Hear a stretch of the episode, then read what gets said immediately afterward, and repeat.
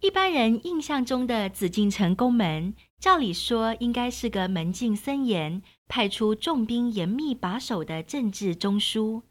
在许多清宫戏剧里，紫禁城门也总是呈现由侍卫日夜严密把守，不容闲杂人等任意出入的样子。王一桥在《紫禁城里很有事》这本书中却说，其实这些印象。可能都只是片面化的理解。透过档案整理研究，我们发现宫廷门禁管理是另外一幅光景。宫殿因为常需要各种修缮整理，加上日常生活衣食所需，偌大的宫廷需要许多人力物力资源，才可能维持正常运作。而人一多起来，各种问题也就产生，甚至也常出现。各种便宜行事的状况，引发了许多的问题。有时是因为人手不足，会夹带外人进入宫廷。当时甚至还出现过宫中人因为在外面积欠了高利贷，债主追讨银两钱文，追到进宫门外的情况。总而言之，各种离奇的故事，其实就在一般人认为绝对不可能发生问题的地方，一件又一件连续发生。即使是皇帝，也拿这些工人没有办法。毕竟日常生活中的各种物料采办、衣服织作等小事杂活，样样都离不开这些宫中人。清朝法律条文中虽有明白律列规定，不得擅入禁城。擅入紫禁城账一百，加加号一个月，但实际上却时常发生违规任意出入宫禁的事情，因此就产生了大量的历史记录，保存在档案文献中。出入禁城规定必须要有个作为凭信的腰牌，但腰牌也偶有遗失的情况发生。乾隆四十五年三月初九日。汉本堂曾为造诣遗失进门腰牌一事特有奏报。汉本堂辖下的造诣周亮，因为处理传抄公文中一时事务紧急，行走之时心里慌张，一时不慎，不小心将他领出禁门的腰牌遗失了。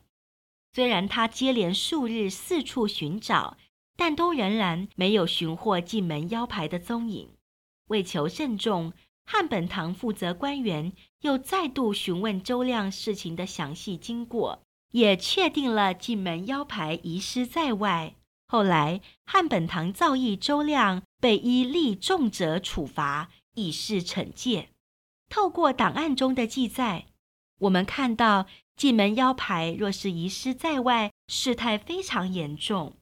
遗失的官员差役不仅要连日寻找。事后也会受到责罚。嘉庆八年三月时，四川道御史费习章也曾对紫禁城的宫禁管理特有奏陈，认为应该添设腰牌，严格管理出入人等。紫禁城内环卫森严，理应格外整齐。然渔夫将役等任意往来，毫无顾忌，出入自如，非严密之道。应请天设腰牌，以严出入，以资考察。由此奏报中可以见到，紫禁城中多有渔夫将役出入其间。宫廷中修转历朝国史的国史馆，为了史书转修工作，也聘有不少书手、纸匠在馆中服务。这些民间工匠出入，也需要随身携带腰牌。以为查证。嘉庆年间，也曾发生有守城兵丁私下借用腰牌的案件记录，甚至期间还发生了林爽文后代私自将宫廷膳单带至宫外的事件。涉案的两位林姓后嗣林表、林显，在林爽文案获罪后，晋升入宫担任太监。他们任职多年后，私下与台湾亲友联系。并且私自将皇宫大内善单、契单带出宫外，交由亲友系回台湾。虽然这些清单在现代看来是极普通的文件，不是什么涉及机密的军情文书，但是在皇权至上的年代，这样的行为却极为严重。毕竟，如果皇宫内的文书可以这样轻易地流出，那更重要的国家军机，岂不是也有可能会从宫中泄露出来？但是相关的案件屡禁屡罚，还是层出不穷。例如在《刑案汇览载》这本书中，即记录有一件嘉庆六年六月，将议郭汜趁机偷盗养心殿排水沟渠内席片工料的案件。书里的。工匠偷窃养心殿天沟内旧席，条下记载：工匠郭汜趁便盗取养心殿排水沟渠拆下来的旧席片工料。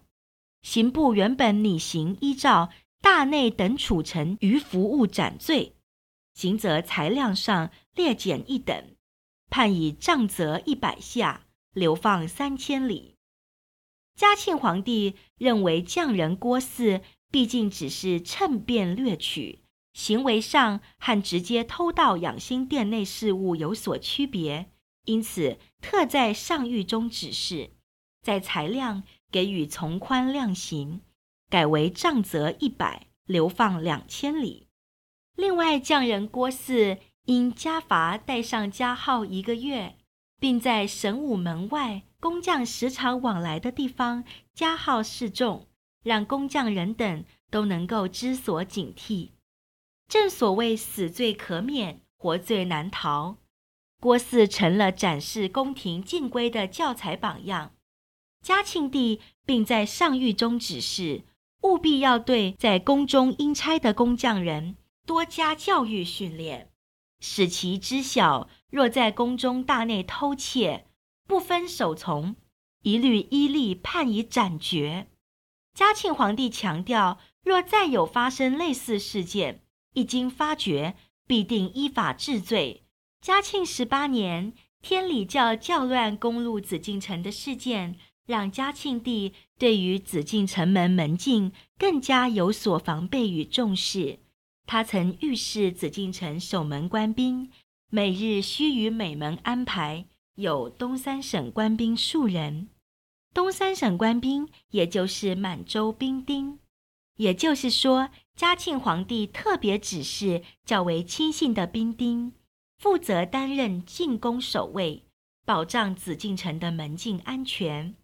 这里也可以看到清代政治文化中的一种有趣现象：权力的毛细管作用其实无所不在，政治认同上的隔阂其实一直存在。特别是处在危机事件之后的特殊状态下，我者与他者之间的界限突然之间就明显了起来。